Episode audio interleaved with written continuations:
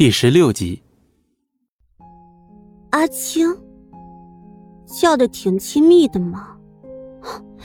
可以啊，阿璇，才几天不见就认识了这么漂亮的一个小姑娘了，还穿着一身女仆装，你很开心吧？秦子涵听到张璇的话，顿时心里一阵不舒服，开始阴阳怪气了。哎，别闹，这是我二爷爷家女仆，今天带我出来玩。你二爷爷家的女仆是正儿八经的那种吗？秦子涵明显不信，毕竟他认识张璇也不是一年两年了，他可从来没听说过他有什么二爷爷。是真的，不过这件事有点复杂，你等我理清楚了，我再跟你细说吧。继承个遗产弄得这么麻烦，他也是真心没想到。哼，干嘛要和我说啊？我们之间又没什么关系。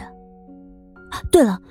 我听说宜州这边黑道盛行，刚刚那个人说不定就是你那朋友，就一个娇滴滴的小姑娘，真的没事。秦子涵毕竟是个善良的女孩，虽然刚刚有一点吃阿青的醋，但还是很担心的。放心吧，那个阿青可不简单呢。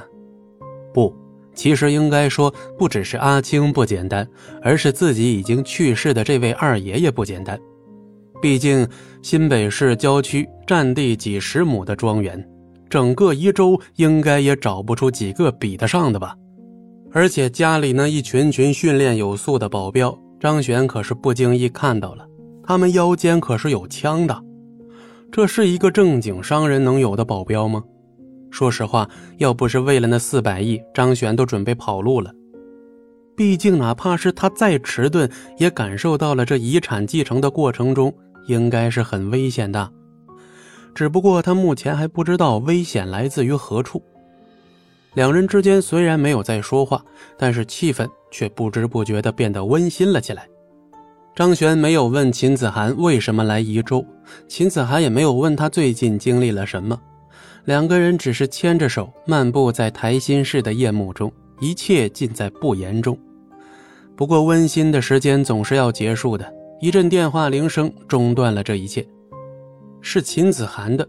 张璇瞄了一眼，是他的助理。你今天晚上是偷跑出来的？秦子涵白了他一眼，没有说话。手机铃声还在响着，显然呢，对面已经非常着急了。而拿着手机的秦子涵脸色却是很纠结，最终他好像下定了什么决心似的。张璇，我喜欢你，曾经的我就喜欢你。你不知道，当我再次遇见你时，我是多么的高兴。秦子涵闭着眼睛，用力的说道，看着他那攥紧的拳头，用力的程度，指节都发白了。张璇知道他是认真了。啊，子涵，我知道。不，你不知道，你不知道最近这半年，我有多少次都在心中默默的感激着老天，都让我再次遇到你。可是。可是我最终还是没能答应你的告白。秦子涵紧闭的双眼中有着泪珠滑落。如果我们没有再次相遇，那该多好！如果爱情只是两个人的事，那该多好！子涵，张璇张了张嘴，想说什么，最终还是没有说出来。张璇。这次来宜州散心遇到了你，我真的很开心。谢谢你让我遇到了你。还有，最后说一次再见。金子涵走了，没有让张璇再说什么，直接离开了。秦子涵喜欢他，他一直心里有感觉，只是不敢承认，不敢肯定罢了。这次秦子涵算是正式的回应了他的告白。金子涵亲口说出了他对自己的喜欢，然而这也是他对自己的告别。张璇的心中满是怅然。最后说一次再见吗？自己为啥要来继承遗产？因为自己还没有见过这么多钱，因为自己还没有享受过有钱人的生活。是的，这些原因都有。可是这些真的是最重要的吗？